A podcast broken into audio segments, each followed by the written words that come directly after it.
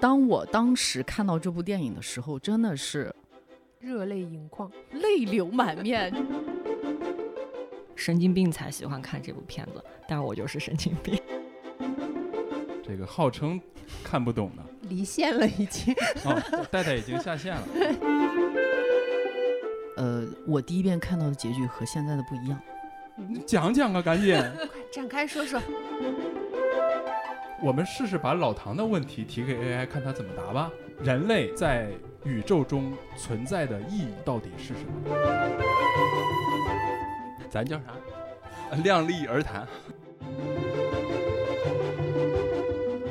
大家好，这里是群口轻谈节目《量力而谈》，我是主播老冯，我是戴戴，我是小云，我是老方。今天呢，我们聊一部电影《宇宙探索编辑部》。我们从去年就开始说这个电影可以聊一聊啊，等它四月份上映的时候，终于它已经快下映了，我们开始聊这个片子了。因为这部电影不是那种呃热点的电影，早聊晚聊对我们来说也没什么大关系。主要是我们没有追热点的能力，永远也追不上。我觉得这个片子特别适合我们这个节目聊，为什么呢？因为我们这个几位主播向来对同一件作品、同一个问题都是争执不休的啊，从来没有这个相同统一的看法，我们很难达成共识。而这部电影在我理解里边，它恰恰是那种人言人殊、千人千面的一个东西。我跟几个朋友简单聊过，我发现真的大家呃都有感触，而且感触挺深。但是呢，很难达成共识。也就是说，所谓哭的地方、笑的地方，或者是没有感觉的地方，嗯，都差别很大。笑的地方都有。那你看，这又不一样了哈！我从头到尾，啊我从头到尾基本上没有出声的笑哈。跟这几个朋友简单聊天之后，我发现哈，我们之所以对这部电影里面的一些表达、一些笑点或者是泪点反应那么不一样，是因为我们对一些基本的命题其实是理解不一样的，甚至说我们当时的那种状态、情绪状态也不太一样。所以就导致了这种结果。几位无法达成共识的主播来聊一聊宇宙探索编辑部。我先说吧，因为我其实去年四月一次非常偶然的机会，先去内部看到了这个电影。我要我想看这个电影呢，也是因为它其实在二一年的平遥电影节吧。二一年的平遥电影节上，它是首次放映，然后当时在那次电影节，就是是属于口碑爆炸式的唯一一部电影。当时就很好奇，就是第一是呃，因为在看之前，其实大家对它的印象是一个科幻片。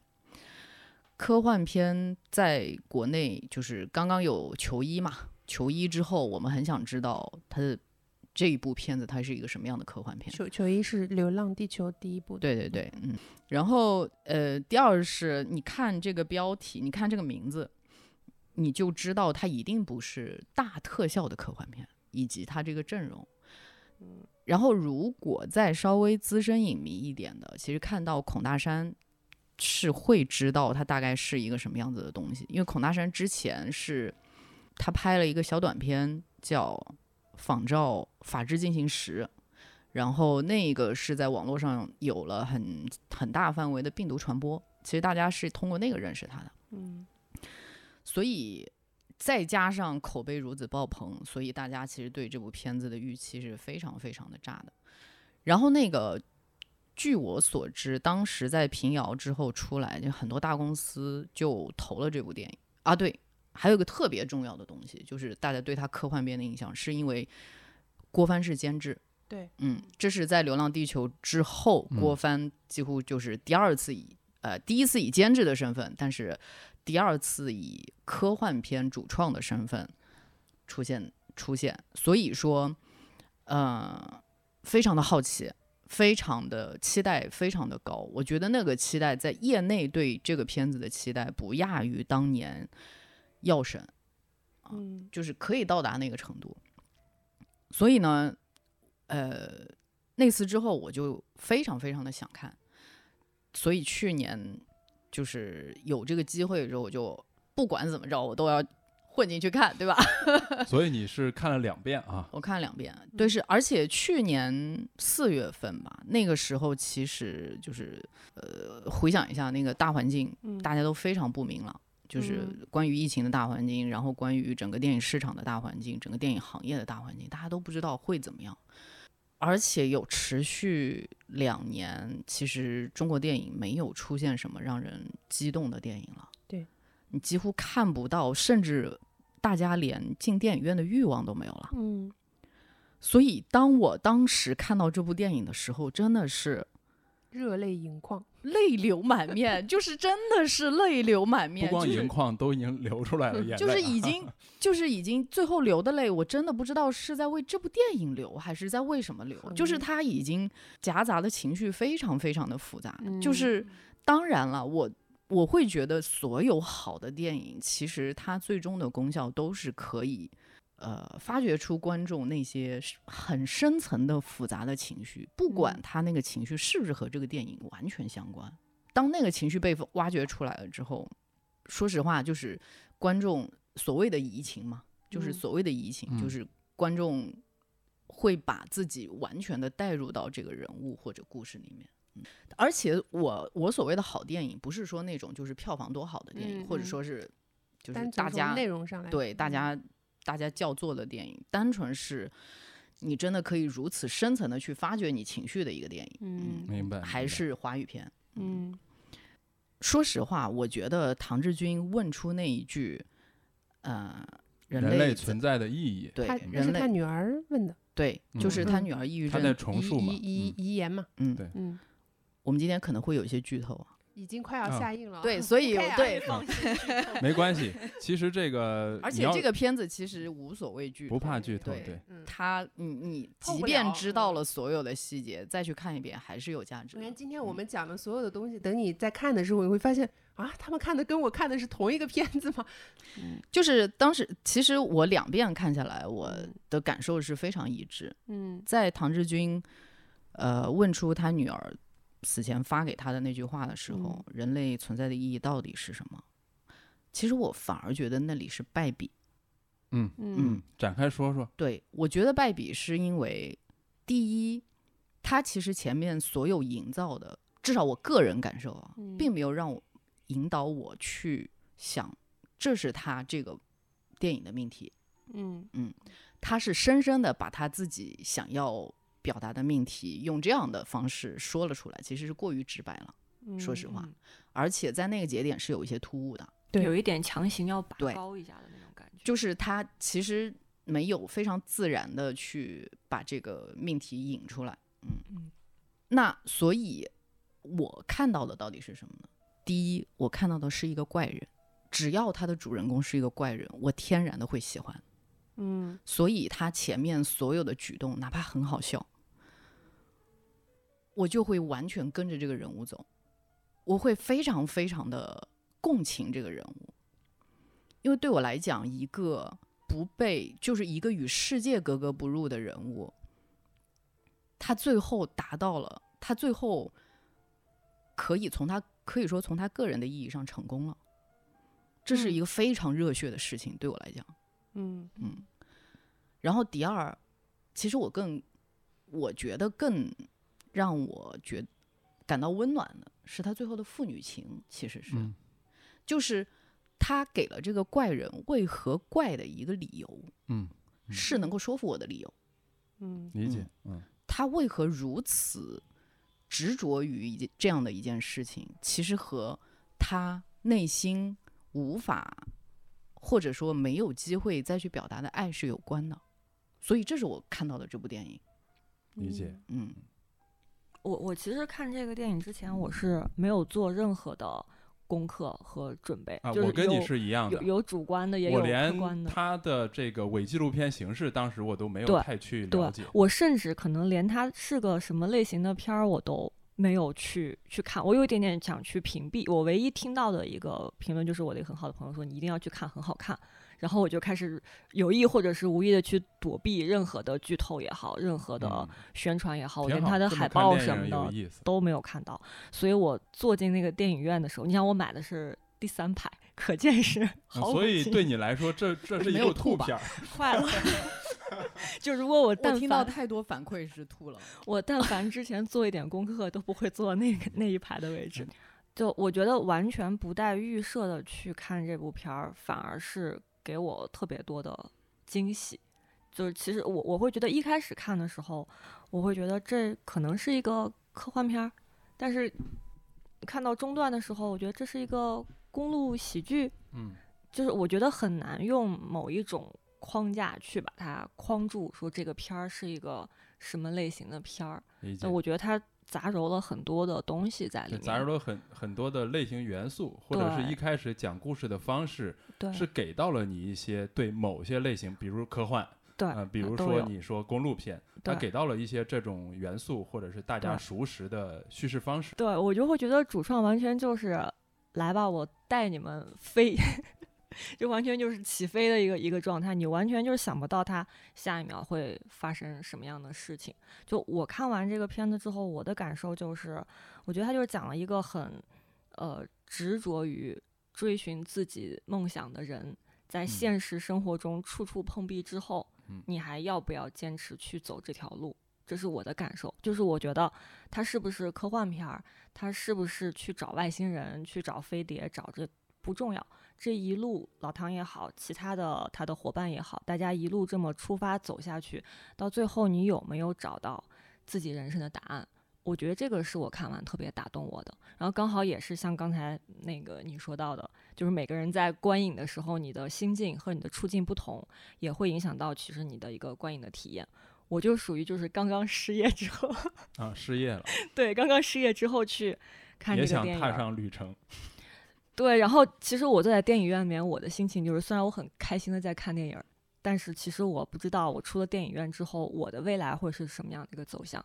然后我当时要进入这个行业啊有，点忧伤。我想去做这个行业，就是到底对不对？其实我不知道，所以我啊就跟老唐出发那种感觉。对到底对不对不知道。这是一个嗯、呃站在世俗的角度来说，这不是一个呃值得的事情，或者这不被理解的事情，或者是不赚钱的事情，就不合理的事情天。哪，电电影行干电影这个行业跟寻找外星人一样 缥缈了。对，所以所以我看的时候就呃我的泪点或者是我的笑点更多其实是在这个层面，就是你你自己坚持做的事情，别人把你当一个神经病一样去看的这样一件事情到底对不对？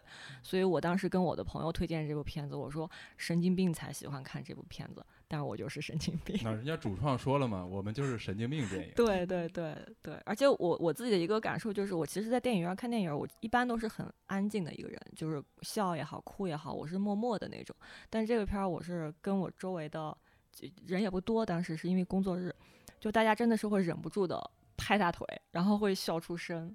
就会有这样的状态，我就觉得就是整个很很过瘾。但是中段有一些地方，我会觉得会不会太文艺，或者是有一点像那种更偏那种学生作业感的一些片段，但是我是觉得整体看下来有很多东西还是很打动我的。嗯，这个我插一句啊，就是嗯你你中你说到那个故事中段，其实嗯有一些嗯相对乏味的地方，对吗？对，就是站在嗯常规的那种类型片去套的话，会觉得乏味。但是你要按照他的那种风格，好像又合理。我当时第一遍看完，因为觉得嗯太激动了，我很想把这个嗯故事重新从头捋一遍。嗯嗯。然后嗯，捋了之后，我就发现其实他的剧本有一定的问题。它的问嗯题是在于说，他的故事是片段式的，嗯嗯它不是一个按照就是呃类型片的一个一个叙事逻辑去推进，它更多的是通过人物的人物的方嗯式去推进。嗯这个我觉得。如果硬要给这个片子挑刺儿的话，它是一、嗯它是一个一根刺儿之一啊。嗯嗯，我我理解这个东西哈，我不会，我可能不太，我不太倾向于把它看作是是问题。我觉得是他讲的这个内容和他要选择的叙事手法的一个匹配。不不不，我说的问题是在于，就是他可以选择不按类型片去推进，但嗯是它的片段与片段之间也可以缝合的更好。啊其实它的缝合没有那么好。呃会有一缺少一些这种因果，有一些跳，会有一些瑕嗯疵，包括节奏上面会有一点瑕疵，但是嗯我觉得还瑕不掩瑜。对，真的嗯是瑕不掩瑜。啊，这是这是更细的问题了啊。嗯就是因为我前面我说了很多这个剧本的瑕疵和问题，嗯 我我必须要解释一下，就是我说的这些问题完全是，完全是因为太爱他了。啊 对，就不是不是在质疑这个电影，对对对，那我们先听戴戴说一下这个号称看不懂的 离线了已经，哦，戴戴已经下线了。又离线了。嗯，我觉得我没有看懂的原因，是因为从一开始，在我脑子里就不断的有问号。比如说这个一上来，唐老师一上来我就在问他为什么是这样。就刚才老方说这个唐老师是一个怪人，嗯，啊、其实这已经是很柔和的表达了。当时我是觉得说他一定是精神上，对，一定是精神上有什么创伤，或者是精神有问题，就太执念这个东西。而且你看他在家里面的表现，就绝非一个常人，这里太好笑了，就是那个雪花点和他拿出那个的时候对吧？我就突然觉得，我靠，嗯八十年代那个气功潮到现在还没有结束。但那个居然是我的泪点哎！啊，是吗？哦，看来确实不一样。不一样，对吧不一样哈。其实刚才是老方说的时候，反而给了我答案，就是他为什么是这样的一个精神病患者。嗯呃，我我觉得没看懂，是因为在我看完这电影到最后的时候，我也没有很明确、很确定的得到一个答案。但你嗯刚才点拨了我了，这个我们后面说。嗯啊、第二呢，就是这个孙一通，嗯，他顶顶锅侠。嗯，对那个锅，对那个锅，嗯，就是他是一个浑身都是问号，这个问号一直嗯到最后我都没有能得包括那个。锅都没给没有给你解答吗？我看见那个锅第一眼，我，太亲切了，有点想流泪。铝锅嘛。有年代感了。不，这个 他呃所有的设定，在我看来就是在复原这八十年代气功潮这样的一事情，但我不知道为什么。你的感知其实没错，它确实嗯是在呈现那个元素。对呃但是我我揣测哈，你的嗯怀疑可能是他的故事发生在当下，几乎是当下的时空，是，但是给了你一个好像呃另一个时空的。是对，我会觉得嗯就是编剧和导演在设计每一个人物的每一个技能的时候，他都是有别有用心的嘛。这个别有用心是什么？包括这个孙一通竟然写得一首好诗，这是让我全篇里面印象最深的。我就是超爱他写的那些诗，虽然看不听不懂，看不懂，但我仍然觉得那个诗真的很好。但啊他好的另外一点是。一个生长在那样环境当中的人，怀揣一个新华字典，他竟然写得出这样的诗来，他肯定也有就是因为他没有看其他乱七八糟的书，嗯，他肯定也是别有用心去讲这个事情，但是为什么？无数的为什么？所以我觉得我没看懂嘛，就是一直等我走出电影院，我都没有得出这个答案，就是每一个人物导演为什么要这样设置他。虽然看完整个这个片子的时候，我对这个片子想讲述、想表达的东西有我自己的理解了。啊，但那毕竟是我的理解，我也不知道这是不是标准答案，我甚至不知道这有有没有标准答案。但是每个人物的行动逻辑，我其实还是不知道的。嗯，嗯只嗯是刚才老方说到，唐老师为什么嗯是这样的一个人，我才嗯恍然大悟哦，是因为他女儿在自杀之前给他留了这个问题，所以他此后的所有的执着，其实都是想要去解答那个问题。看上去好像他对于家庭生活非常的冷漠，但实际上，他其实是在弥补一个他没有送出去的那个爱吧。啊，嗯这个我倒是理解了，但是还有很多我到至今为止还有很多问号的问题。对嗯嗯，关于诗歌这个部分，我必须插一句，我嗯当时第一遍看完的时候，我在豆瓣短评上怒写下一句说，嗯嗯、在电影里面插诗歌也可以可看性很高，嗯，这一点希望毕赣资产行贿。毕老师你在听吗？那你觉毕老得那你觉得长长江图呢？呃，都不在一个 level 了。其实路边野餐在我在当年一六年吧，嗯也是我当年最喜欢的华语电影，就是国、国产电影。嗯就是呃，我其实很喜欢路边野餐，虽然嗯之后我没有再喜欢豆毕赣的作品了，但是但是说实话，那这两者这两部片子的诗歌给人的感受相差太大了。嗯，嗯，就是这才是诗啊。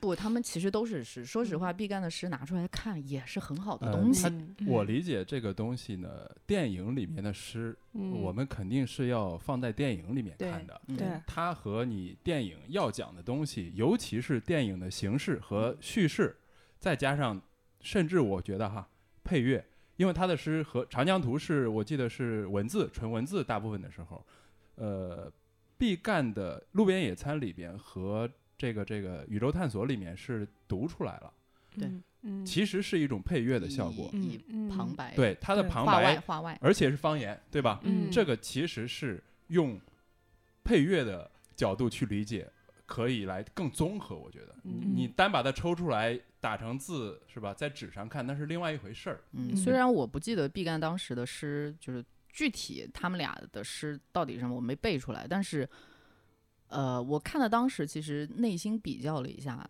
单纯把诗摘出来，其实毕赣的诗写的更好。啊，啊嗯就是王一通这个诗，它相对来说是稍微通俗了那么一点。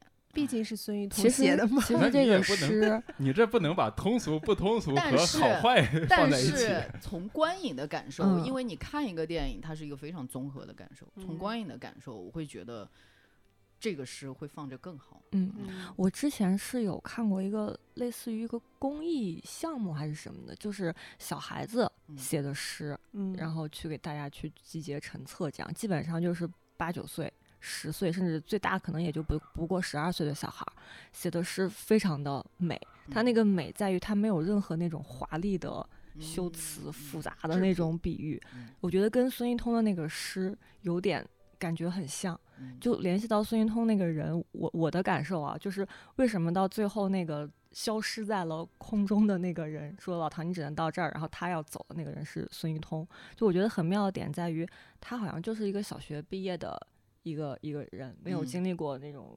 更更高的教育，然后呢，看起来好像又有一点点过于单纯，且脑子有一点点问题，但他又能写出这种非常质朴纯真的这种很浑然天成的诗，嗯所以我反而觉得，为什么其他的人都没有走到他那一步，只有孙一通成了？可能是因为他是真正的纯净，嗯完全的贴合于这个世间也好，自然也好，他是没有被现代的那种物质社会所污染的一个绝对纯净的一个人，所以他可以写这样的诗，所以他可以奇奇怪怪，嗯所以他可以跟猴子聊天。有一点玄乎的那种感觉，嗯所以嗯他可以消失在空中，是因为他是跟所有人不一样，他是最干净的，没有被污染过的这样的一个人。嗯嗯，这是我对这个人物的理解。嗯，嗯，我我我解释一下，我刚才说王一通不是口误啊，是、啊对那个对对这个演员就叫王一通，然后嗯他也是本片的编编剧。编剧，嗯我听下来哈，呃，我们肯定是分歧不小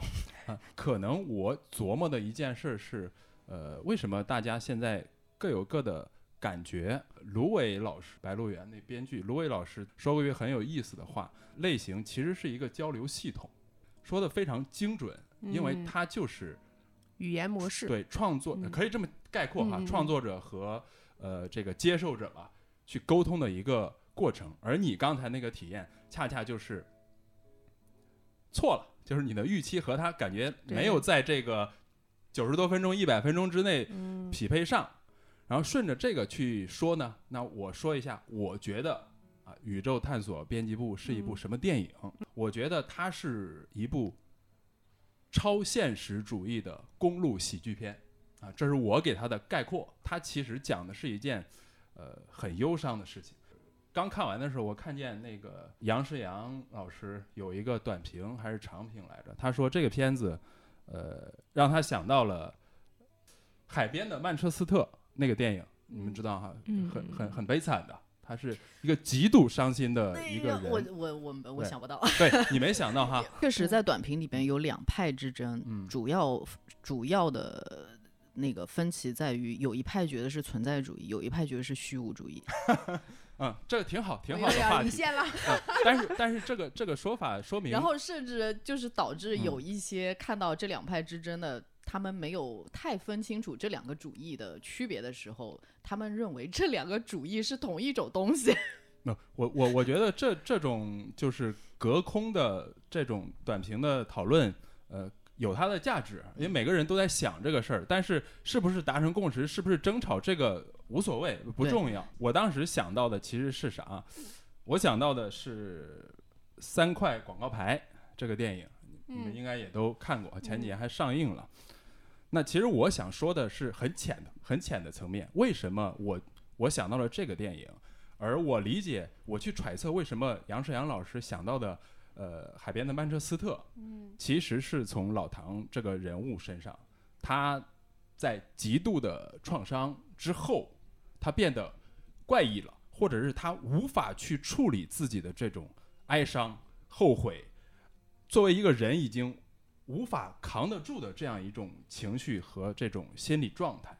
戴戴刚才说，哎，老老方讲了这个他呃失去女儿之后对那个问题去极度的追寻，戴戴其实是更倾向于用一种看看电影的惯常逻辑，就是因果逻辑。你在思索，哎，为什么老唐行为怪异，是吧？其实电影开篇的时候，他在用比较克制的笔墨在解释这个事儿，就是秦彩荣老师的一段采访，他在他的那个是卖衣服还是卖什么的这个店里啊，去去给了这个一段解释，嗯说了他的家庭的事儿。对，因为那段解释他在呃篇幅比较靠前，对然后嗯。那会儿看到的时候，其实我嗯我更能理解的是，这个人物其实他对老唐有种种不满，但是为什么跟了他这么久？嗯，其实我理解的是这一嗯。件事，对对，对嗯。我的感觉是，呃，他不一定是纯粹是因，因为人是复杂的。你看哈，他可能都不是因为女儿的事情而变成了这么一个人，有可能是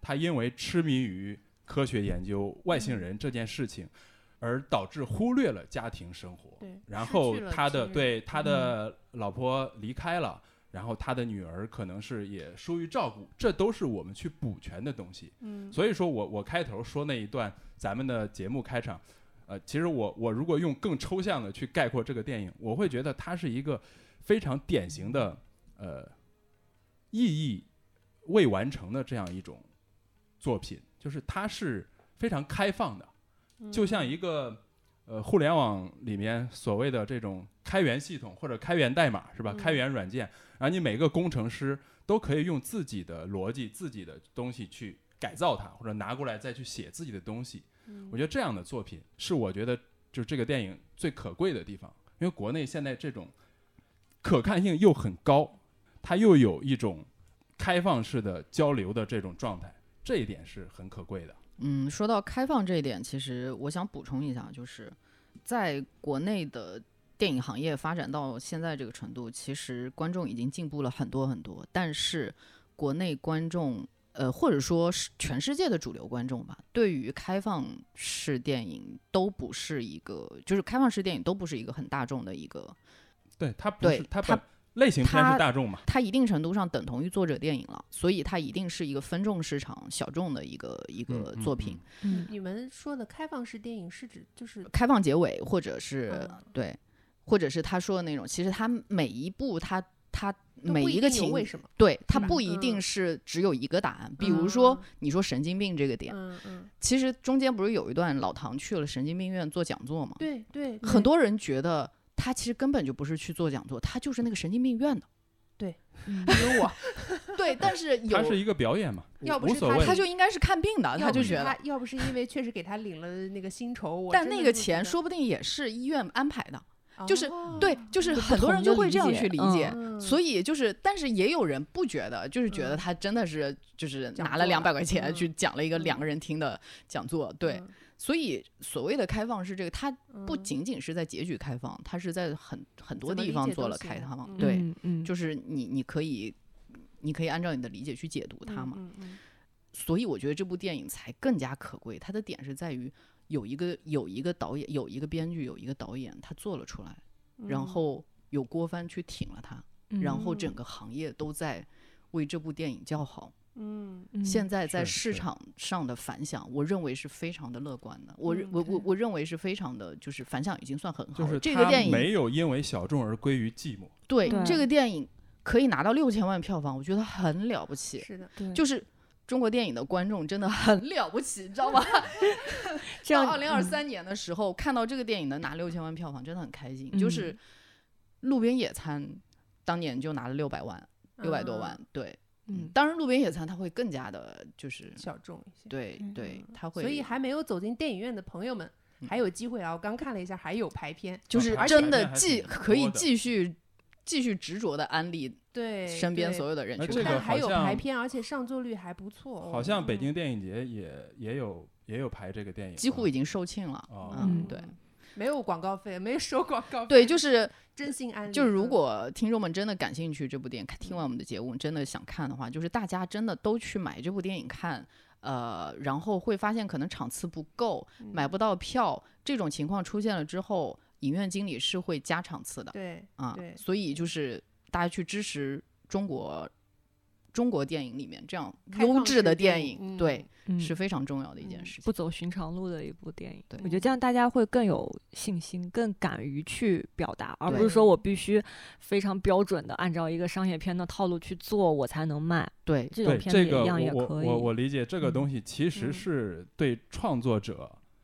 以及观众的一种信心。嗯嗯，我比如刚才老方说到那个啊，中中国电影观众了不起，这是一个结果。呃，我觉得呢，可能这个了不起背后就是我们的电影创作者，以及中间的电影市场和我们观众对好电影的预期，这中间的沟通，可能在过去这么多年来是出现了一些问题啊。我以为你只要这个，是吧？但是其实你不知道观众，或者是你不认可观众的那种。呃更高水平或者是更不一样的需求。嗯由于资本也好，或者是运作的逻辑也好，它变成了一种呃标准化的东西，批量生产。但是你的空间，你你留给观众的空间，留给创作者的空间，那些多元的、不一样的就会越来越窄，而越是这样，越有一种恶性循环。尤其是当钱变少的时候，大家压力更大了。嗯我觉得就是更简单的是从观众的角度去聊的话，就是其实我们发现，对于这种呃可能不那么主流的电影，观众是有饥渴的，这是一个点。嗯所以说，如果大家的饥渴通过这部电影传达出来了，对于行业的利好，对于或者再反向回到观众的利好，是我们能够在中国的电影市场上看到越来越多多元化的电影。对，啊嗯，太适合做收尾。因为因为有的时候去做一个项目的前期开发的时候，可能甲方就会说你要有一个对标，要有一个参考片，你这个什么风格、什么路数，你都得找得非常精准，这样我们才知道你要做什么。对，他有安全感，但是有这这是一个好的方式。但是呢，有的时候你就会觉得，那只能是以成功的案例作为你的对标和参考，那这个项目可能才有往下推动的可能性。但现在这种更多元的东西出来之后，其实也是反反过来可以给甲方一个一个些信心示范作和用。对安全阀嘛。对，因为如果说一个狭窄的安全感，其实嗯是就是对创造力的扼杀嘛。嗯，对，这段虽然很适合结尾，但是我不会把它放在结尾，嗯，因为我觉得不一放在结尾很多人就听不见。对，是一定要把它放。在很靠啊前的地方，没关系大家都去支持一下。你看，电影探讨的它是一个科学幻想的问题，对吧？寻找外星人，这就是一个科幻片的标准元素。探索神秘现象，它其实是构成了这样一个叙事的主干。但是呢，这样一种科幻科幻类型的模式，给带带这样的离线观众，不不能叫离线观众，就是你上来，因为他宣发的时候也在说科幻喜剧嘛，宣发必须要抓准这一点的。嗯。他给观众就是我预期是看科幻的，但是呢，你往下一看，哎，发现这个好像点到为止了，他那这个太空服出来感觉在搞笑，不是在科幻，是吧？电影开场一会儿，当我们意识到老唐是个头脑不太正常的、情绪状态不稳定的一个人的时候，我们的关注点是在这个人要干什么，他将发生什么，已经和他找外星人这件事儿没那么强烈的关联了。于是找不到外星人，也很正常。对，好、嗯也很正常。我们其实是接受了这个找外星人的片子，他不一定在关注找外星人，那他后面出现。呃，橡胶、塑料的外星人，然后石狮子的 神秘消失的球，还有是就是神秘出现的那那不是个一群橡胶，那是面捏的。哦面捏的。那我的理解还是有误的啊，是高级了一点。这甚至是这个片子的原型，成本高了哈。原原型的那个就是一个嗯新闻采访。啊，嗯，然后还有这个开着玩具车贴着这个停车电话哎的，，这个陨等一下石猎人真的要聊一聊，这个是 我在这个片子里面最大的疑问。对吧？这也是我的一个疑问。我觉得他可神了。我有一些想法。他出现在一下聊吧任何地方对嗯嗯，就是当我们接受这些设定的时候，嗯我们去在调整预期，嗯，我就知道你这种挂羊头卖狗肉的方式，嗯我也能接受。我就要看你要怎么讲，但是实际上肯定会有一些呃预期被打破的人拒绝你的邀请。嗯对呃，我为什么会觉得这是一个邀请？是感觉这个想法是是来自于他的那个电影的形式，他不是伪纪录片嘛？嗯嗯观众就把我们当做了摄像机，嗯它里面采访是对着我们的，嗯尤其是中间有一段夜晚的神秘事件那一段，他其实直接邀请我们了嗯，他直接让是纳日苏还是谁对着观众说了一句：“你也要闭上眼啊！”嗯是孙一通说的，这个其实是一个点嘛，他在破把次元。对他们打破这个这面墙嘛，墙嗯对他告诉你说你也要闭上眼。嗯当时我很听话的，我就闭眼三秒。我特别担心，如果我不闭眼，是不是就无法完全接受这一段这段戏要讲什么？嗯，但是他他这个打破第四面墙的用法，我觉得用的非常好。对啊嗯，不像很多作嗯品里面其实用的是挺奇怪的。嗯对你刚才提起的时候，我才想起来，就是嗯这种是。因为很多打破第四面墙的都是嗯一下出戏了，嗯对嗯因为他那他这个完全不出戏他。那个直接的舞台化，就是你你发现这个剧中人、电影里面的人物在对着摄影机说话，对着观众说话，那其实会让观众马上产生一种舞台的距离感，对，这是一个舞台剧的感觉。而他这个是渐进的，嗯首先他前面不断的用纪录片的逻辑和嗯表现形式让你接受，嗯这有点儿 cos，有点儿戏仿纪录片，嗯嗯嗯然后突然来一下，你也要闭上眼。嗯嗯呃，我是那个地方第一次笑了，就是会心一笑，觉得非常有意思。因为你听话的嗯闭上了眼嘛。对对对，那也说明你完全被这个嗯故事吸引对进去了我从。我从一开始你是跟着他们走了一路的那种感觉，你是成员之一。我应嗯该是在那个老唐脑袋被卡，然后消防车过来的时候，就完全接受了他的设定。对对对嗯对对那场我很呃喜欢。然后最后这个那个是郭帆吧，直接过来。对啊，对嗯郭帆出现的时候，我就更接受了这个设定。我知道你要玩了，咱就然后嗯一起玩对，吧。然后嗯郭帆还说那个美术指导说你都就找些什么对对对，然后美术老美术老师说啊，我们就这点预算呀。你看这个这个吐槽就有点不厚道。他们他们这个流浪的球流浪的球预算算老高了然。后最后他俩是蔡丁壳决定的。对我们用一个科学的方法。对对对，所以回到这个刚才说的，呃，我不是提到了说想起了那个七块广告牌，嗯我是从情感块儿怎么给人？为什么是七呀、预算好你想说七足啊宗罪吗？预算太足了。你这个投放 翻倍，因为这种他他假他他其实是在自我解构，就是我也是在自我解构，是吧？嗯嗯我是故意说的七块，因为我我是觉得他的这种形式本身是他呃幽默的一个手法对，因为他其实很快的跟观众建立了一个规则。对不管是说那个流流流浪的球出现，还是他们讨价还价、宇航服什么开，场那一段很对重要，办他他他开场一上来就给大家定了个调儿，我这个故事要按这个飞的路子来嗯走，嗯嗯那大家跟着我一路往下飞。对我觉得这种的话就是一个比较有效的方法。那么他这个飞为什么会很有有意思、很有效？就是很多人吃这一套，我的理解哈，当然这是从我自身的经验，我觉得是他非常好的去利用了怀旧情绪里面的流行文化元素，就是石狮子、寻找外星人、当年的飞碟探索、奥秘这些留下的一些，包括它所有场景的设置，伪伪纪录片，而且还加上了一些这种伪民俗，是吧？嗯？嗯，包括孙一通顶的那口锅，嗯那不就是戴戴说的吗？马上想到了八十年代大家练气功是吧？一人顶一口锅，全场，那肯定是从那儿来的嘛。哎，我我还真不知道，我看的时候没有想到气我也没想嗯到。当时有嗯一张照片，你肯定是没主见过。要你们都是大城市，别我们这种小镇青年，就是真很多。你回头你回头去网上搜一张呃八十年代气功热，它有一张嗯很有名的照片，它嗯在一个特别大的类似礼堂的地方，下面有成百百人，不说成千不说成千上百，至少有好几百人嗯。那种满满的电影院似的。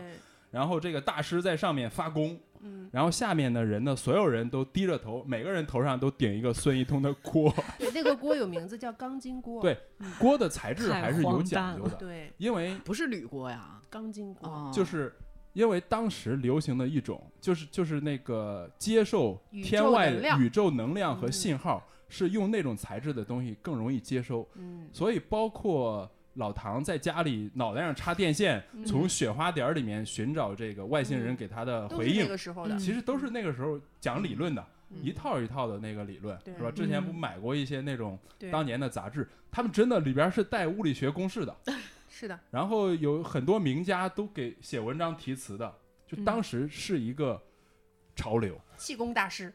钱学森老师，对，钱学森是跟他美国的一个同学还是同事那儿这个啊受到了启发。而且我我那哥们儿是研究人体特异功能、嗯。神秘学的，嗯我知道。嗯前两天看那个白先勇老师的《树犹如此》，啊他也很信那个气功啊啊啊他们当时那个时代就是那样。对，包括我看那个呃韩东是九十年代的一个短篇小说，它里面就写的他一个他的很多小说的生场景都来自于日常生活嘛，嗯。他就写他有一个朋友，每次都要去发功嗯。啊，嗯就是。比如说这个我们今天呃录音。然后小云一直没来，打电话也联系不上，晚上也没来，那怎么办？我们就得去发功，然后发功至少能找到说，哎，他大概在呃正南偏北 三十六度，就是对他会达到这种精确度。跟寻龙诀似的。对，我是知道气功热，但是那个锅，我呃对是真不知道。嗯，啊，对，所以说小镇文化他把这些元素放进去之后，总有一种两种的梗、嗯是吧？嗯去嗯打动你，去把你给吸引到。就是这说到这一点，我当时看电影的时候，其实还联想到呃两部国产电影，啊、嗯我觉得是有点类似的，一个就是张明导演拍的那个《冥王星时刻》，我不知道你们看过没？还有一个是《长江图》，就是杨超导演拍那个啊。我说他们的共同点是什么呢？就是一个人或者是几个人，他们在当下的日常生活里面有极大的困惑，不管是情感上的、嗯思想上的，或者是非常具体的层面，嗯他他困惑到已经无法用正常的朋友聊天沟通，或者是干什么事儿能解决了，就是嗯一头撞到南墙上，钻牛角尖儿了。嗯老唐的那种状态，让我想到了这种角色。他们的解决方式是什么呢？他会执着于一个其他人看起来不可思议的事，神经病的这种目标，嗯他就奔着就去了、啊。嗯长江图是从上海到到那个长江上游嗯宜宾去运那趟货嘛，其实是非法的那一趟生意。嗯然后他天天又按照那个诗集的那个诗标注的地点去打卡，嗯嗯其实是他魔怔了。嗯，船上的另外两个人觉得他就是神经病，嗯一直带着他父亲的亡灵，嗯就是他做出了超常的事情，怪人。嗯那那个《冥王星时刻》呢，是讲一个电影导演，好像是导演还是编剧，王学兵演的。他就是在北京，然后遇到了一些情感上的挫折，然后创作也一直卡着。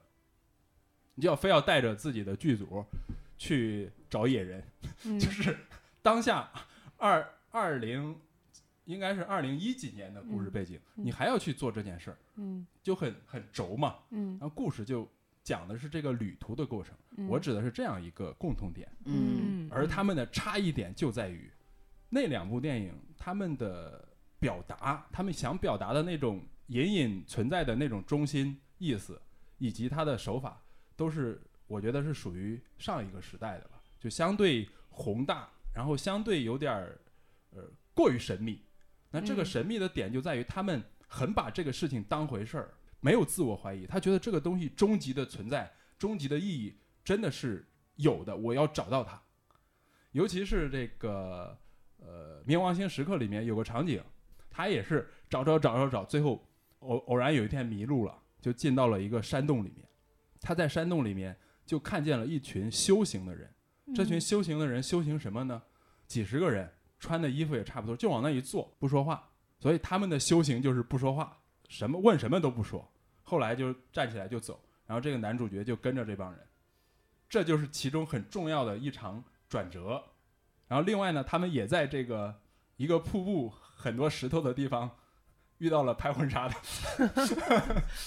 就是一些日常的东西突然出现在一个远离都市环境的这样，嗯就这种氛围啊，有点像。但是他们的表达，我觉得那种有点沉闷，是因为他们没有自我怀疑。嗯，一本正经，一本正经。而宇宙探索的这些，我觉得这些创作者可能肯定是更年轻，而且他和咱们存在的这种当下的这种环境里边，他的体验是更更跟咱们相通的。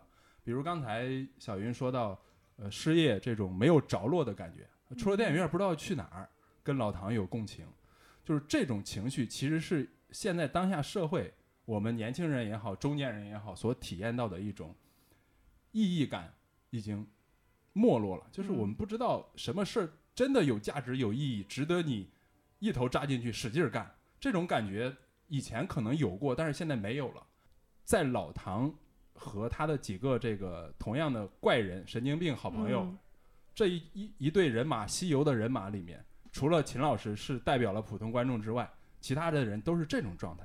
你看，老唐要执着的认为地球的人类和外星人有有沟通，才不孤独，人类才有意义。纳日苏的方式是喝酒啊，他不是说了吗？喝这个喝了哪儿都能去，嗯是？吧？那个叫小小的那个女孩儿，其实是呃，也是比较接近现实主义的这种人物，她也嗯处在一种封闭或者是缺失爱也好，总之她是有创伤的人。那这个时候她的办法是什么呢？抑郁、生病。其实嗯生病是一种体现嘛，嗯不是她主动选择了这个，是因为她没有形成那种有效的沟通也好，或者是疏解也好，然后进入了这个状态，所以他每天吃药。打动我的地方，就是他第一次服药的时候，我马上去知道这个角色是怎么回事儿了。天哪，我完全没有看到这个细节他。吃了两次药，嗯然后第三次的时候，我非常担心，因为第三次的时候，纳日苏神经病喝多了，一下子把帐篷给烧了，嗯嗯嗯嗯，小小的书包在里面，他的药瓶就装在里面。嗯。就当时我说看得好仔细，完蛋了！我说这个接下来可能要有出大事，要有生死的大事。嗯。还好导演比我克制，我这种，想法我看很容易两遍都没走向狗血。看到吃药。嗯。因为他一开始上车的时候，他给了一个呃很短暂的特写，嗯。他没有提吃药，是那个嗯，他没有强化他介绍他嘛，他说嗯。是秦老师向小小介绍，呃老唐，嗯。说他女儿去世之后怎么怎么样，他就就是有一些告诉提醒小小这是个神经病，嗯嗯然后当时小小有一个略微触动的神情，嗯。我当时就是因为注意到这一点了，可能。嗯。后面我特别注意，我说他们两个应该会有一些呃关系上的发展，嗯。结果就在晚上他们睡觉的时候，所有人都睡了，导演在一个很黑的一个镜头嗯场景里面嗯给了他一个吃药的。动作。嗯。我马上意识到，我说这是抑郁症，嗯，然后后面又吃了一次，第三次就是药被烧了，嗯就感觉他很无助的那个表情。嗯，对，其实我我我会觉得我看的时候有很多次，他的有一种关键点都是在于选择，有的是很明显的选择，有的是那种我个人解读的那种暗藏的选择，而且越来越升级，越来越难。比如说一开始的选择可能就这一笔钱是交那个暖气费，还是去、去去找这个新的线索，嗯，然后中间又有很多不同的选择，然后最明显的选择就是那个上山下山的那个嗯嗯嗯标识。对，对，就那个时候他们是有一个就是个人生的决裂对对林中路哈，左对，右就是你做出了自己的一个选择，嗯嗯然后包括在很多片段里面，他们在山上会有那种佛像的那种场景，嗯。就这个是我自己的解读，我觉得嗯。就是他们一帮搞科学的或者搞民科的人，一帮唯物主义者，但是在这个画面中大量的出现这种宗教元素，要理解，就我就会觉得也是一种很形而上的一种选择的这种意味在里面。其实我记得你要相信你说到这个，戴戴一个。看完嗯第一天，戴戴在群里面说了一句，说这什么科幻片，这是个嗯哲学片，嗯，是吧？是其实其实就是这个，就是你你要不要相信？对你所佛学的的你说的那些雕像什么的，那包括石狮子的设置，嗯石狮子的设置里面，我最喜欢的是，呃，村民都往那个嘴里塞钱，嗯 对，这是现实。这是日常日常的一个呼应哈，对对对一个梗。但是这个梗背后其实就是呃信仰的缺失和没有那种感觉。就是我我们嗯老家那些有很多人，呃包括亲戚，大家是真的是所谓的呃宁可信其有，就嗯对所有的都是这个态度，嗯就是信一信也无妨。嗯我们其实嗯都是从小被灌输唯物主义的。但是嗯我们真的从唯物这一件事上获得了那种终极的安全感吗？嗯没有，嗯就是这是人的，我觉得是本能和天性里面的东西。嗯你要去嗯考究终极的东西，嗯其实本质上是因为我们需要去信一些什么。其实刚才你说到，就是老唐这个人物，他特别执着嘛。但是我其实一直觉得，呃，有一种经典的人嗯。物写、写法，嗯。就是一个非常执念的人物，嗯。就是这种人物才能够做出一些，嗯，在一些极端的条件下做出一些嗯极端、理极端的事。嗯呃，这一其实这有一大类是这样的故事，嗯嗯，是嗯。去描述这样的人物，但是有一些会更贴近现实啊，就比如说秋菊打官司了，潘金嗯莲嗯了，对对那个对叫什么潘金我莲？我不是潘金莲，对对对，嗯其实是同一类的，那是是只这个只不过对也是作品一抓一大把嘛。对对对，只不嗯过老唐这个是会看上去加了一些科幻包装在上面。嗯说到科幻这个点，其实我第一遍看的时候，虽然大家都是带着科幻片的印象进去的，但是当我们进入到这个这个故事，跟随这个主演了之后，其实到后来已经不太 care 它到底是不是科幻片了，就是它嗯不是科幻片，对我来说也不是一个问题嗯嗯啊、嗯而且我非常理解，就是宣发上要做科幻和喜剧嘛。你说的那个你自己感知的它真实的那个类型，它对对对，是无法宣传的。两回事儿。嗯对嗯有这两个科幻和喜剧的类型标签放在上面，嗯对，是一个非常直观的印象。嗯。再加上你放上郭帆，其实大家会觉得啊，你一定是啊，就可信度很嗯高嘛。那是操作嘛。你刚才已经提到了西游，其实这个是我们要聊的一个大问题。嗯就是因嗯为你刚才说到，就是那个小小这个人物他吃药这个点，我没有发现，因为我一直觉得，我第一遍看的时候，我一直看到很后面才感受到西游的这个就是模式出现了，嗯，就是他们五个人到处走，然后嗯一起去解决问题。对，我一直到都出现了，我一直到嗯此时此刻才知道，哦，原来这是西游的模式。你看电影之前，如果注意过它的海报，它其实英文片名就是《西游》。甚至它那根外星人的骨头，啊，他最后就是金箍棒的样子，嗯对，它会变长长变长变长了，对。嗯嗯，我其实，在他们精神病院里出现那个那是我西游第二遍我才我才时候注意到，我其实就 get 到他可哦能是要走西游这个模式。后半段我就在找，就是成都街头也有那个猴子，对对，对我就一直在对，但是有一些我能，有一些我能对上，有一些我就觉得可能对不上。比如说孙一通是孙悟空，比如说老唐是唐僧，那比如说那个秦老师他可能是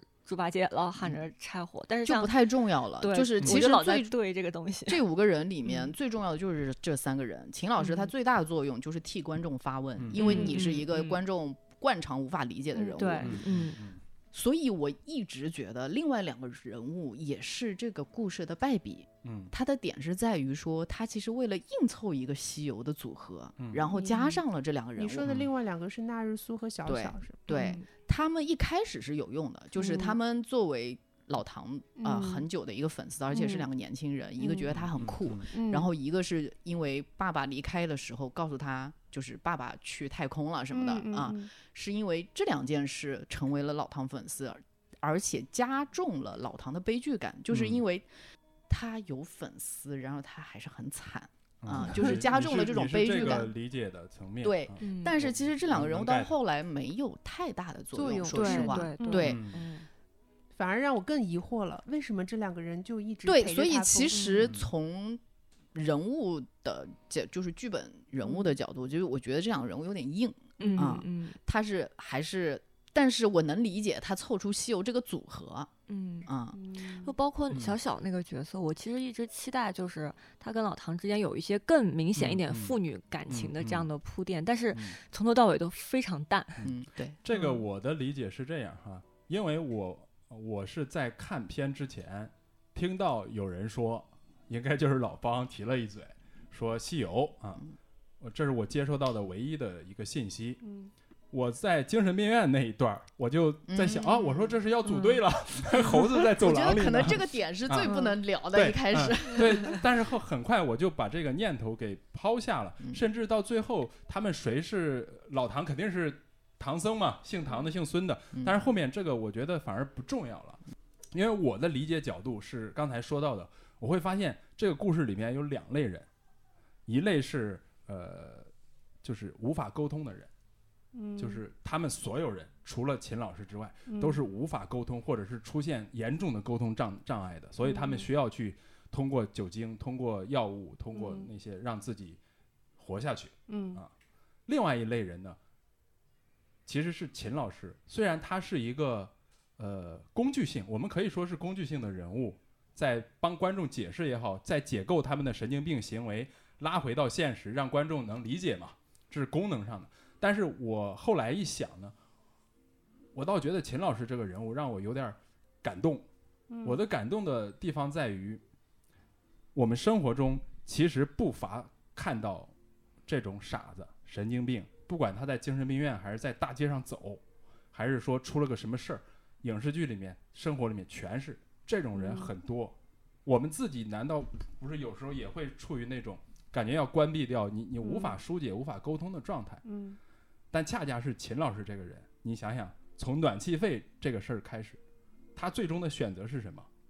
钱给你，嗯你神经病，我赔你。嗯嗯你他妈去这种一饭都要吃不上、手机没电要死的地方，嗯。我爬摔倒摔一裤子泥，嗯。是吧？对于一个正常人来说，那种生活状况是无无法容忍的。嗯。但是我忍了，嗯。我骂完你是神经病，嗯。我还是在这儿。嗯。你上山了，我实在上不去，嗯。我们等你，或者是说，是吧？我心里面还想着，懂你。就是其实这个这嗯种人，我觉得对。确实让我感动，很嗯。很重要。就是生活里面嗯。其实反而不能缺少的是这种这种陪伴吧。嗯。啊，其实我后来去琢磨这个电影的时候，我会觉得，呃，他们写诗还有民科，就是老唐去相信那种面捏的外星人，嗯。这种东西都是一种超出日常逻辑的，嗯。所以我才认为它本质上这些都是超现实的。嗯。而他现实的部分，老唐在家好像是他姐姐还是他妹妹这样的角色，嗯领着他侄子嗯。说你侄子要结婚了。嗯嗯。这开头有一小段对吧？帮他嗯。收拾垃圾，帮给他嗯。钱，嗯。然后结尾的时候，其实是回到了这个他侄子婚礼，嗯。侄子结婚那个现场，然后他发表了一个没有讲完的演讲。我的理解，这两一头一尾是现实主义的东西，从这个角度来说，中间完全是一场梦也无妨。嗯就是中间这个老唐并没有真的去那儿，他就是做了一场梦一场梦，这样他想通了。太残忍了，我觉得这样的结尾太残忍了。对我，因为这个结尾，当时我是有点儿不能，我我可能没有想到残忍那么严重，但是我只是觉得憋得慌，就是，嗯，所以我才去想，他可能就是一场梦。它是一种行为艺术，对他最后真的嗯不就是想通吗？就是这个，这个恰恰反映的是，其实就是老方开头说到的，呃，他觉得那句终极问题的话直接讲出来是败笔。嗯呃，我会觉得他是一个自己一下子把自己打开的这个意义的开放系统，又一下子收收窄了，就是因为你很明确的问出来了，你就回到这个点上了，所有的人就会听到这个问题，嗯而这个问题显然是无法解答的。对，你怎么可能通过一部电影去回答这个问题？对，嗯。啊？嗯。就是这样的话，就是那个结局就会让人感觉，我我必须要插一句啊，就是，呃，我第一遍看到的结局和现在的不一样。你嗯，讲讲啊，赶紧，快展开说说。就首先我先我先说一下那个，因为我怕太重要了。我怕等一下我就忘了这个事儿，就是是这期播客流量的，对，你你说的那个外甥那场戏，我印象也特别深刻，嗯。因为为什么呢？就是他那个外甥啊，你我嗯不知道你们有没有注意，他穿了一套侄子还是外甥？侄子不重要啊，不重重要，嗯嗯，他穿了一套公交啊，我我注意到对了，公交，他是北京公交北京集团的，公交的那个外套，工服，嗯嗯对嗯然后呢，他跟他妈进来之后呢，就一直坐在那儿无所事事，嗯嗯对于舅舅就感觉呃毫不尊重，就是对，嗯。其实就是这个长辈在这个晚辈面前是毫无尊严的一个嗯状态。嗯那场嗯。戏其实我我觉得整个是就是非常现实非常的细，嗯。对对对。嗯。那也是现实里面的残酷场景嘛。对对。但是一个没出息的长辈就会在某能理解这遇到这种待遇，而且甚至他们出去的时候说：“我帮你带那个嗯垃圾嗯下去啊。嗯他说：“啊，不要不要不要，就是非常局促的呃一个人物。这这个我我和他我，对和他在去讲和和外星人沟通时候是完全两件事儿。因为那是现实主义嘛，他是嗯超现实的层面。对嗯嗯对，所以这边是我最大的一个泪点，就是哦老，唐这是你的说泪点啊老！老唐说那句话，我啊忘了是，反正在这个附近吧。老唐说、嗯说这个雪花点它不是雪嗯花点，它是宇哦。宙爆炸的嗯余晖。嗯。但你配合上他生活那种非常逼仄的环境，对他亲人的态度，这种现实的压力，对，然后他能说出这么浪漫的话，我当嗯时瞬间就被其实这击是中了这是嗯。理想主义的那种悲壮，我简直就觉得就是悲壮。而且就是导演还有一个特别细节的地方，就是那个房子是一个婚房，嗯就是嗯对对。是他二十年前的婚房，他在那个玻璃上就是嗯。有一个啊窗，对有有一个非常非嗯常嗯就是喜字儿的一个嗯很、很就是个很印儿旧的印子，嗯对。所以就是哇，就是这种细节一下子把这个人物对整个丰满起来。嗯所以这么说呢，其实就是如果你想让一个超现实的这样一个人物讲这么一个故事，打动人的根儿，其实在于你真的从现实层面如何把这个人做得非常扎实。对嗯就是现实中有这样一个人，他就会有这样的细节来让你感觉到他的过去，嗯他在现实生活中的真正的障碍，是吧？为什么这个人物一下子把观众直接带进去了？嗯第一场戏是大家觉得好笑的戏，就是超现实的那段戏，嗯叫了无数种车来把他救他那那一场戏，嗯对。那场戏大家笑完之后，回到了立刻回到了这个十分凄凉的这个嗯居住环境里面。嗯他甚至不需要别的人物的出现，就解释了这个人为何独居至此，嗯嗯只要这些细节就可以了。嗯嗯啊，我觉得就立刻就对这个人物产生了，我很好奇他就是到底发生了了什么么？嗯啊，所以他对于常人无法理解的这种所谓的理想或者目标，嗯。产生了这样的一个一个东西，我我就嗯。理解了他啊，你是不管你是神经病还是什么，我都想看下去了。嗯嗯啊嗯。然后我觉得说一下哭点吧，我完嗯。全没有想到这是你的哭点，你还有别的哭点吗？还有就是结尾的那个哭点，就是当那个啊镜头就是呃孙运通消失了，但是嗯在镜头给到他们那个在那个西边儿的合影的时候，孙运通还顶着锅站在那儿。我当时心里面的想法就是。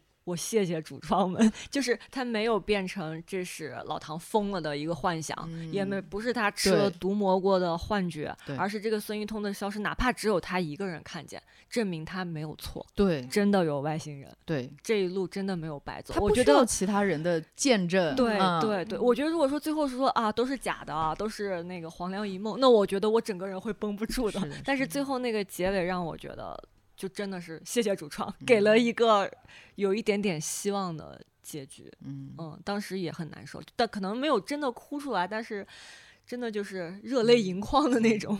戴戴有哭吗？我好像没有什么特别明显的泪点。也没关系。对，真的就是我那天不那你笑了吗？笑了呀，嗯你刚刚提到的那些地方我都笑了。嗯啊，那几个就是最主要的笑点。对，嗯，然嗯，后你可以讲讲你的老冯。老冯，你有哭吗？我没有，啊，你没有哭啊？我 硬什么汉，表情？我是硬汉。喝豆汁儿的硬汉。我我很神奇啊！嗯我我第一遍，我觉得我两遍的哭点是完全一致的。嗯第一个哭点是，呃，他们找到了孙一通之后，嗯就是五个人在孙一通家里面有一段非常日常的且配乐很欢快的一段碎剪，就去去展现，就是这帮人在孙一通家里日面，常生活，呃，那段时间就他们没有找到下一步的嗯出路，嗯嗯然后嗯。但是他们很开心在那个地方，嗯。就那一段快剪，我不知道为什么我哭了，而且我第二次看还是哭了。就你可能觉得他们终于过上了适合他们的某我种是觉恬静的生活，对，我是觉。嗯得，我现在想想看，第一，他的配乐用的很好，嗯。嗯第二，我会觉得这帮人似乎在这个地方有了自己的位置和价值。那是一个嗯桃源，对于社会来嗯说，对，对于他们来说，他们不需要去考虑其他事儿了。嗯嗯，可不可以这么理解啊？就是我觉得它其实是生活中的隐喻，我只是每个，只是我们每个人不一定有意识的去想。当你去冲着一个不一定会成功，甚至会铁定渺茫的这样的方向去走的时候，又很累，又没有希望，又迷路了。但是当你停下来那一会儿的时候，你不想过去，不想将来，嗯，就那个存在状态下，你也是可以嗯很舒服的，就是很放松的享受你自己那个存在和你当时的关系。嗯。对。他们都是和别人无法沟通的，但是他们嗯。自己是有某种沟通方式的。嗯老唐而且拿着他那个东西，而且我我作为观众的时候，其实我看到那段，嗯。我还有一个更潜意识的哭点是，我知道这个时光会很短暂，嗯嗯，我觉得他们此刻很快乐，但嗯是快乐总是短暂，对，又要出发了。啊，嗯。这是我的第一个哭点。嗯。还有一个哭点，其实是本身就是从故事来讲，就是情绪的嗯一个触发点，嗯。嗯嗯，就是老唐一个人回到那个河边，嗯，然后遇到了那个小毛驴儿，嗯，对，然后然后白龙马出现了，然后老唐骑上了它，嗯。露出了全片唯一的笑容。嗯嗯。嗯，那里他其实配了一个很激昂的配乐，哎，嗯。这个配乐很有意思啊，他他用的配乐大多数都是公版音乐啊，这就嗯可见这个剧组很促 的经费啊，嗯就是大家可以在网易云音乐上，其实有已经有人做那个歌单了，啊嗯，嗯。然后啊，我在那那里我就觉得，就是不管他，其实那时候我就在想，不管他的结局是怎么样，我都觉得这个他已经做到了。嗯，他已经做到了，就是他坚持一路嗯。走过来，他得到的一个怪人他可以得到的东西，嗯嗯嗯。嗯就是他只要露出笑容了，我觉得嗯。他已经得到了。但是那里还有一个点是，唐志军他孤身一人了，他这种笑容里面还带着自在，啊，嗯，所以这个是让我觉得啊，就是当我带入这个角色的时候，我嗯会觉得我自由了，我可以，做我想做的事情。嗯，我不知道结局怎么样，但是我此刻快乐。嗯嗯嗯就说到嗯这个驴，我就想到一个，这可能是戏外的事儿，就是我们的钱老板曾经 评价大家的工作，他嗯用了这样一段形容说：“你们一个个的就跟眼前掉了个萝卜的驴一样，嗯然后 就是给个萝卜就往前走一步，意思是没有主动性这种。”然后大家嗯听完这个形容都表示非常的气愤，但是嗯看到了那一段电影里面那一段，这个驴虽然是挣，也算是挣脱了这种所谓的限制，甚至它是一个非常关键的元素。然后他给了主角信心和希望的时候，当时我就觉得驴又怎么了？我我我对驴的感觉没有对胡萝卜的感觉那么那么强烈啊，你共情的是胡萝卜呀？啊，不，我共情的其实还是老唐。嗯呃，我看到的这个呼应是，他前面刚开始介绍那个驴的时候，还是介绍那个磨盘，说那驴嗯跑丢了，说这个有个村民说我们这驴啊可厉害了，什么只要拿个萝卜吊着，天天干活，可以不停的干活。嗯嗯那最后呢，就在当时看到这一段，其实是我隐约想到的是，针对老唐这种嗯，就这个是认准西西这弗式的这种状态是吧？嗯存在状态，老唐跟那个骑驴的过程中，我看到的是他怎么都骑不上去，怎么都无法驾驭这头驴，最终是靠这个萝卜成功的，他和驴都开心的笑起来，嗯 狂奔。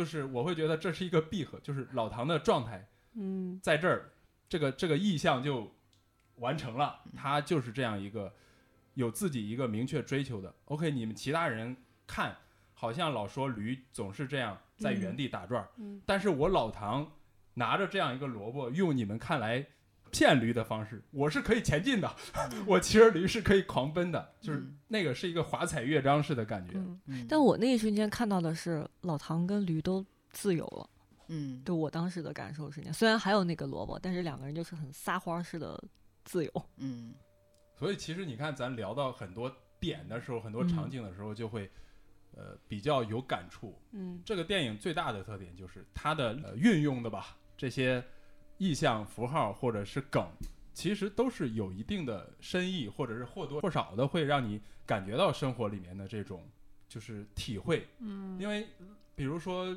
呃刚才老方说到的那个，我觉得。非常好，我当时其实没有注意到，就是那一段他们很开心的那一段，嗯那在我的理解里面，这是一个公路片。那公路片本身就是一个生活的隐喻嘛，嗯是个公路片，是个旅程。那一段其实是暂停啊，那个暂停当时我没有啥感觉，但是你一说，我会觉得它其实就是还是咱们生活的这种感觉。那你说到隐喻的，我还有一个问题没有解答，就是它片里边反复反复出现那个陨石猎人，嗯，做了一个那个 投币，这个我真的没明白，这位大叔。这这个我还看了一段导演的采访，就嗯是他当时这个片子最早的那个就是灵感来源是一个山东那边还是哪儿的一个新闻，嗯就是有一个小伙子拿硅胶弄了一个嗯假外星人骗钱，这个、嗯他就想把这个故事一本正经的胡说八道的这种嗯方式讲下来。嗯然后呢，他好像还去参加了一些类似于这种民科者的聚会，就是大家比方说对外星人感兴趣，嗯对这种不明飞行物感兴趣，会有这样的。很专业的交流会，甚至是那嗯种峰会的那种、那种嗯性质。然后他在这些小组里面就认识了各种各样的奇人，然后大家嗯在里面交流怎么跟其他的文明沟通啊，嗯就是大家都很认真的在研究。嗯那个陨石猎人就是那个他在那个小组里面认认识识的的人啊、他本来的生活当中他也是这种，嗯、比如说外星人爱好者，嗯嗯，就给他加了一个。但我觉得很神奇的是，他出现在任何场景，就是他，你看这些人，他们历经了千辛万苦和无数个偶然的选择，才到了那个地方。但是这个陨石猎人好像就已已经存在在那儿了，就是突然出现了，又突嗯然消嗯失了。嗯，我觉得它存在就够了呀。对，因为你你的现实主义里面的因果逻辑是非嗯常强烈的，占据着你的嗯日常思维的习惯。嗯，所以你看到人物，你需要知道他的来由，他的嗯你从哪儿来，你到哪儿去，你是谁。嗯，但是这个人物恰恰三个问题都不告诉你，他只告诉你需要停车，请打这个电话，是吧？那个小云刚才说了嘛，导演就是认识这哥们儿的嘛，嗯，然后觉得他很有意思，把他加进去就够了。嗯他的形象就是有意思，我看到他就想笑，我想跟他握手要名片儿，是吧？嗯他的那个车，我觉得是电影里面最厉害的道具，那个车真的太好笑了。而且最花你钱的道具。你看他所有的在路上村庄里面，嗯。虽然是超现实的，嗯，但是呢，他们的行为方式、吃喝拉撒还是现实主义的。是。五百块钱还是很重要的，不能嗯随便给。嗯。但是 只有两个东西嗯，是超现实，一下子在现实里面拔出来了，一个是那个骨头。骨头嗯。啊嗯，对吧？还有一个就是呃陨石猎人嗯，他的小车，嗯，这明显是打破那种个车是不可现实感。能去那些对。地方的。那嗯。种那种符号、那种人物的出现，他就是在嗯。给你不断的告诉你，我在做这件事儿，你嗯可以不一定非要按那种理解方式，其实是这种感觉。我觉得他有的时候其实他跟老唐有点类似，都是一类人，就是很执着的追寻一个目标，只不过他可能比老唐更神道一点儿。你看这个所有人里面，他是最尊重老唐的，对嗯他主动过去对嗯握手唐，他比粉丝买单比嗯对比粉丝还要 还要尊重老唐。然后在一些关键时刻，他可能会起到这种引路的作用，推嗯动这个剧情。对，嗯最后他消失了，不知是死是活，但是他还把帽子留在那儿，指向了那个太空船。嗯那太空船是从《七龙珠》里面拿出来的吧？我觉得 不是《流浪地球》的道具。对我说一下我第一次看到那个结尾吧。嗯嗯，这很就是重要，你们现在看到的是，比较突然，其实嗯嗯从那个梦幻的场景洞里面，一下子就回到了说给了个字幕，好像说他他侄子还是他舅几个月月后后婚礼嗯，啊，然后老唐就穿着蹩脚的西服出嗯。现了，嗯。哆哆嗦嗦掏出一张纸，嗯，开始发表致辞。迟迟无法开口。嗯，然后镜头转了，就转到那个不是学校，是在一个楼顶上，好像还是那个精神病院还是什么，反正是搞一个公益活动，嗯，然后嗯下面有一些听众，然后他们就对就是那段我印象。里是后来加的，嗯，就是那段讲话是没有的，是吧，对，哦，就是他说他写他说他写了一首诗也没有吗？所以我就记得其实他应该就上台了，然后他打开他的那个本子，迟迟无法开口，就是这样，中间那段是没有的，嗯因为我觉得他迟迟迟迟说不出来就够了，就是理论上是够了，但我能理解啊，他再加一段可能是还是需要跟更多的观众去交流这件看到。的那个嗯版本，最后有各种就是宇宙的从地球呃，特效没做完呢，嗯但是只是这部分没哦做完。对嗯他他哦婚礼上那段话其实是在呼应那个宇宙融入的对，因为他提到说我在那个我终于看到了宇宙的全貌，对嗯然后他就是以视觉的表达对去对。对，去讲了一个宇宙全貌，其实就是一段 DNA。嗯，嗯。对嗯嗯，我觉得他们有一点考虑，这个就瞎猜了，有一点嗯考虑是加上那一段话，可能普通观众会更好接受，啊，嗯也是，嗯。因为你迟就是你迟迟无法开口，其实是憋着的，嗯嗯，嗯，他会让观众离场的时候会舒服一点。这些人从初登场的时候，给大家的感觉是他们是一群精神有问题的人，他们做的事情注定是白费力气。呃，但是在这个电影一步一步走下去的时候，你会发现，也许真的是存在那些东西的，也许这个电影想要表述的，我们在看待这个世界的时候，要给各种可能性一个空间。对，就是你认为绝对不可能的事情，它其实是没有绝对的。就是你认为不能理解的东西，也可能只是你不理解，但它确实存在。也可能你受过了完整而系统的高等教育之后，发现有的时候还不如 还不如一个孩童。对对对。再一个就是，我觉得是吧，人类也不必要自以为是。